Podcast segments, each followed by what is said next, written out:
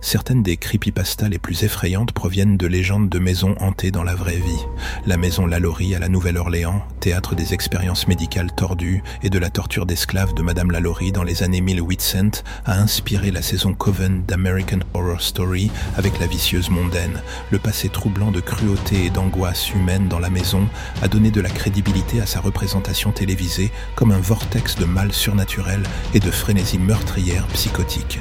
Le Winchester Mystery House à San José foisonne de contes et de légendes urbaines effrayants découlant des choix architecturaux bizarres de Sarah Winchester, influencée par les esprits. Le dédale victorien tentaculaire d'impasses, d'escaliers ne menant nulle part et de passages cachés a créé un terrain propice aux histoires de fantômes. Des romans comme L'héritage de Madame Winchester ont fictionnalisé la descente de Sarah dans l'obsession occulte dans les dimensions changeantes du manoir.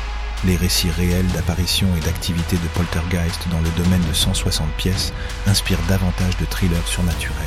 L'histoire sanglante des maisons. Lalaurie et Winchester a jeté des fondations terrifiantes pour des récits fictionnalisés sur les mots persistants contenus dans leurs murs.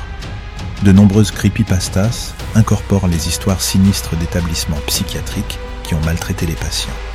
Des histoires situées dans l'hôpital psychiatrique abandonné de Danvers dans le Massachusetts se concentrent sur les fantômes de pensionnaires maltraités et les pratiques inhumaines de lobotomisation. L'architecture gothique imposante crée une atmosphère d'oppression et d'angoisse. De vrais asiles abandonnés comme Danvers et le Old Mercy Hospital offrent des cadres perturbés parfaits pour des récits combinant histoire et paranormal. Les récits terrifiants des meurtres d'étudiantes infirmières par l'infirmier Richard Speck dans le quartier Southside de Chicago ont inspiré le même histoire vraie de fantômes de son esprit tourmenté hantant l'établissement des décennies plus tard. Les vrais sites de meurtres imprégnés de tragédie servent souvent de toile de fond à des légendes effrayantes de tueurs poursuivant leurs crimes au-delà de la mort. Les hôpitaux et asiles voisins constituent des lieux plausibles pour ces extensions fictionnelles d'histoires d'horreur réelles macabres. Des cimetières anciens aux châteaux médiévaux, les lieux historiquement hantés offrent des bases valables pour des hantises imaginaires.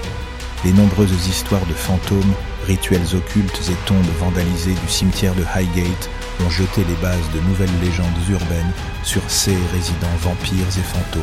L'histoire des exécutions publiques à la Tour de Londres a engendré du folklore sur les exécutions qui ont mal tourné et les esprits qui errent dans la forteresse. Les sites vieux de plusieurs siècles ont des atmosphères effrayantes intégrées, facilitant l'intégration de nouvelles intrigues de creepypasta. En tissant de nouveaux points d'intrigue fictionnels dans le tissu de l'histoire authentique troublante d'un lieu, les écrivains créent des décors immersifs où les événements horribles décrits semblent non seulement possibles, mais probables.